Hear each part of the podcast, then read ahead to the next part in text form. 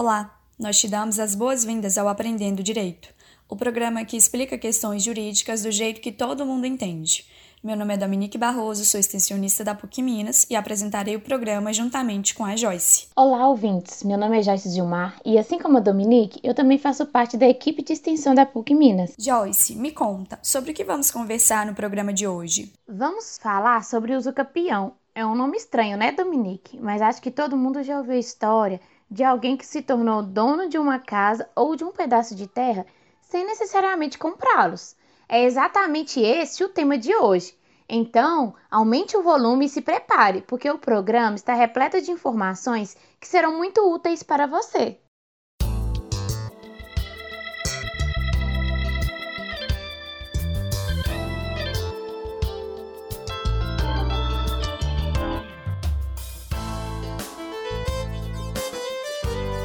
Para começar, Joyce, bora explicar o que é usucapião? Vamos lá. Segundo o dicionário, o termo usucapião significa tomar ou adquirir pelo uso. Concordo contigo que o dicionário é bom para a gente iniciar a conversa, mas só para iniciar. É que no direito, muitas vezes, a definição do dicionário é incompleta e pode nos levar a erro. Você tem razão. Pelo que eu falei, ficou parecendo que qualquer indivíduo que tenha a posse de um bem poderia entrar na justiça para adquirir a propriedade do bem por uso capião.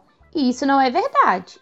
Exatamente, Joyce. Vamos aprender no programa de hoje que é necessário uma posse especial ou qualificada para que o cidadão se transforme em proprietário pela uso capião. Mas me tira uma dúvida: qualquer tipo de bem pode ser usucapido? A aquisição da propriedade pela uso capião pode ocorrer com bem imóveis ou móveis. Bem móveis são carro, avião, navio, enfim, tudo aquilo que pode ser movido de alguma forma.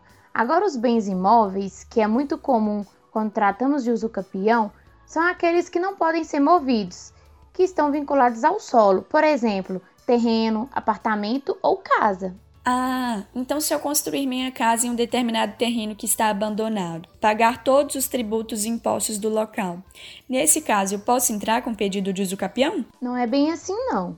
Dependendo do bem, a uso capião não estará disponível para você. Eu estou dizendo isso porque os bens do Estado, por exemplo, não são passíveis de apropriação pela uso capião.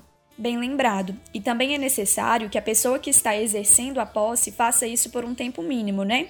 Assim, se eu construir a minha casa depois de apenas um ano de ocupação do terreno, não vai ter jeito de falar que eu virei o dono. É que um ano é muito pouco tempo, é um tempo de posse inferior ao estipulado pela lei.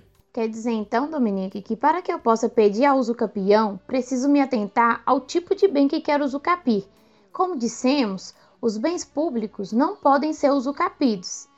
E também ao tempo do exercício da posse. Mais alguma coisa?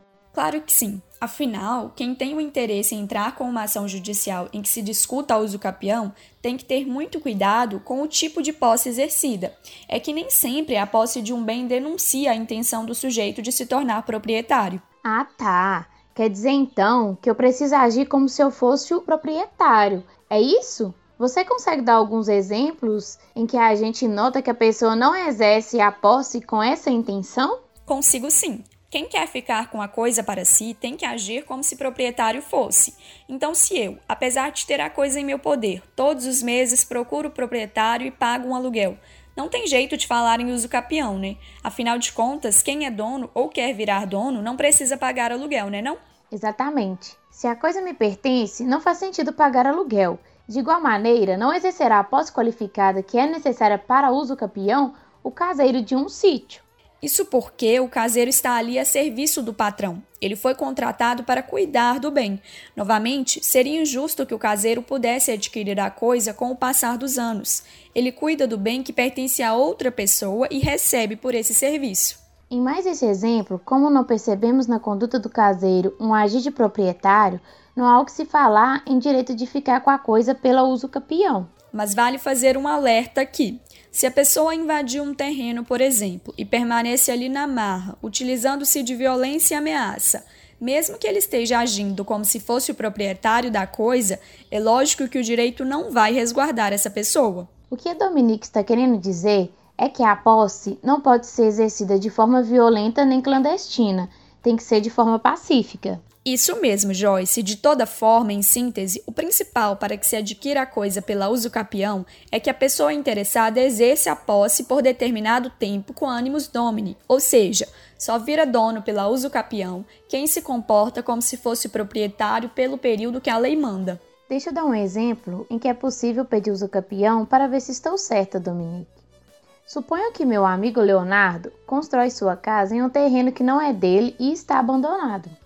Ele constrói a sua casa ali, cerca o terreno, paga os tributos e vive com a sua família durante 15 anos. Um dia, Lúcia vai até o terreno e fala para Leonardo que aquele bem é dela, mostrando os documentos que comprovam aquilo. Só que o terreno, há 20 anos, estava abandonado. Leonardo deu a ele uma função social, organizou o local, construiu sua moradia ali e pagou os tributos corretamente. Agora eu te pergunto, Dominique, Nesse exemplo, o Leonardo pode pedir usucapião desse bem? Sim, Joyce, seu exemplo foi excelente. De acordo com a nossa Constituição Federal e com o Código Civil, Leonardo terá direito a entrar com o pedido de usucapião do direito de propriedade sobre esse bem, já que o ocupa de forma contínua, pacífica e indisputada faz um tempão. Dominique, nós já falamos de alguns requisitos básicos, dos casos que não é possível pedido de usucapião e já demos alguns exemplos. Mas está faltando a gente falar um pouco sobre os tipos de usucapião, não é mesmo? Os tipos de usucapião são muitos, por isso optamos por detalhar aqui os mais comuns. Primeiro, vamos tratar da usucapião extraordinária. Esse tipo é chamado assim porque exige a posse por um período de tempo maior, que é de 15 anos. Ou seja, para fazer um pedido de usucapião extraordinário, a pessoa tem que ter a posse qualificada do bem por um período de 15 anos sem qualquer interrupção. Deixa eu dar um exemplo. Suponha que eu, Dominique, comece a morar em uma casa que está abandonada. Fico morando nessa casa por um período de nove anos. De repente, uma moça vem até a mim e, de maneira formal, avisa que a casa é dela e me pede para que eu saia do seu imóvel. Eu, com receio, acabo cedendo ao pedido e deixo a casa. Perceba, a partir do momento que eu deixei a casa, houve uma interrupção na contagem do prazo. Assim, a Joyce, cedendo ao pedido da proprietária, perde os nove anos de tempo de posse e, consequentemente, não poderá contar com esses nove anos para entrar com o pedido de uso capião extraordinária. Isso mesmo. Mas o que precisamos saber para entrar com o pedido de uso capião extraordinário? Outra questão é que não é preciso comprovar justo título, ou seja, não é necessário existir um ato jurídico que comprove a transferência desse bem. Hum, me parece que aquele exemplo que eu dei mais cedo do meu amigo Leonardo se encaixa perfeitamente nesse tipo de uso capião. Porque veja, o Leonardo não tinha um documento para comprovar a posse, ou seja, o justo título. E o tempo de posse de Leonardo sobre o terreno ultrapassa os 15 anos exigidos. Exatamente. O Leonardo poderia pedir a usucapião extraordinária, mas veja só, Joyce, existe uma exceção em relação ao tempo.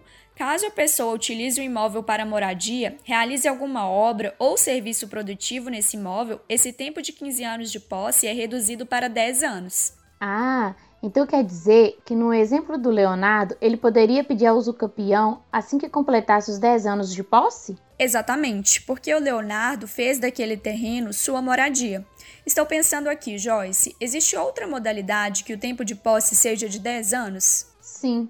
Além desse caso, existe a usucapião ordinária. Esse tipo, ao contrário do anterior, existe o justo título e boa-fé, e o prazo exigido de posse é mais curto, é de 10 anos precisamos deixar algo bem claro. Para que a pessoa possa pedir a usucapião ordinária, ela precisa comprovar o justo título, que é um ato escrito ou oral que a fez acreditar que a partir desse ato ocorreu a transferência de propriedade. Mesmo existindo algum erro no ato, a pessoa acredita que isso é o suficiente para que a propriedade tenha sido transferida a ela. Há também a boa-fé, o que significa que o sujeito, de forma inocente, acredita que basta aquele ato para transferir a propriedade. Lembrando, a pessoa precisa comprovar os 10 anos de posse de forma contínua e sem qualquer interrupção. Outra modalidade interessante é a usucapião especial urbana. Essa exige mais requisitos que as anteriores. É necessário que a posse seja exercida em área urbana, em terreno que não supere 250 metros quadrados. Além disso, aqui a posse precisará estar sendo exercida com uma finalidade específica, qual seja, para a moradia da família. Preenchidas essas condições, caso a posse se mantenha por pelo menos cinco anos, o cidadão ficará muito mais próximo de adquirir a propriedade pela uso capião. Ficará próximo mesmo. Além do que você disse, a uso capião especial urbana só beneficia a pessoa que não possui outro imóvel, independentemente de sua localização, urbana ou rural. Ou seja, essa modalidade que permite a aquisição da propriedade em apenas cinco anos só está disponível para as pessoas que não possuam outro lugar para morar. Outra modalidade que é um pouco parecida com essa que acabamos de falar é a uso capião especial rural. Essa modalidade exige que a área rural seja de no máximo 50 hectares, que tenha função de moradia e que o sujeito torne a terra produtiva pelo próprio trabalho ou pelo trabalho de sua família. Na uso capião especial rural, a pessoa, além de morar no local, também precisa retirar o seu sustento da própria terra, seja com plantação ou criação de animais. Uma semelhança entre a uso capião especial urbana e rural é que na rural a pessoa também precisa ter a posse por cinco anos e não ser proprietário de outro imóvel, seja ele dentro da cidade ou na roça. E aí, ouvinte? Foi bastante informação hoje, né? Mas é importante frisar que existem outros tipos de usucapião que não fizeram parte do nosso bate-papo hoje. Devido à duração do programa, nos limitamos a falar sobre a usucapião extraordinária, a usucapião ordinária, além das duas últimas que comentamos, a usucapião especial urbana e a usucapião especial rural.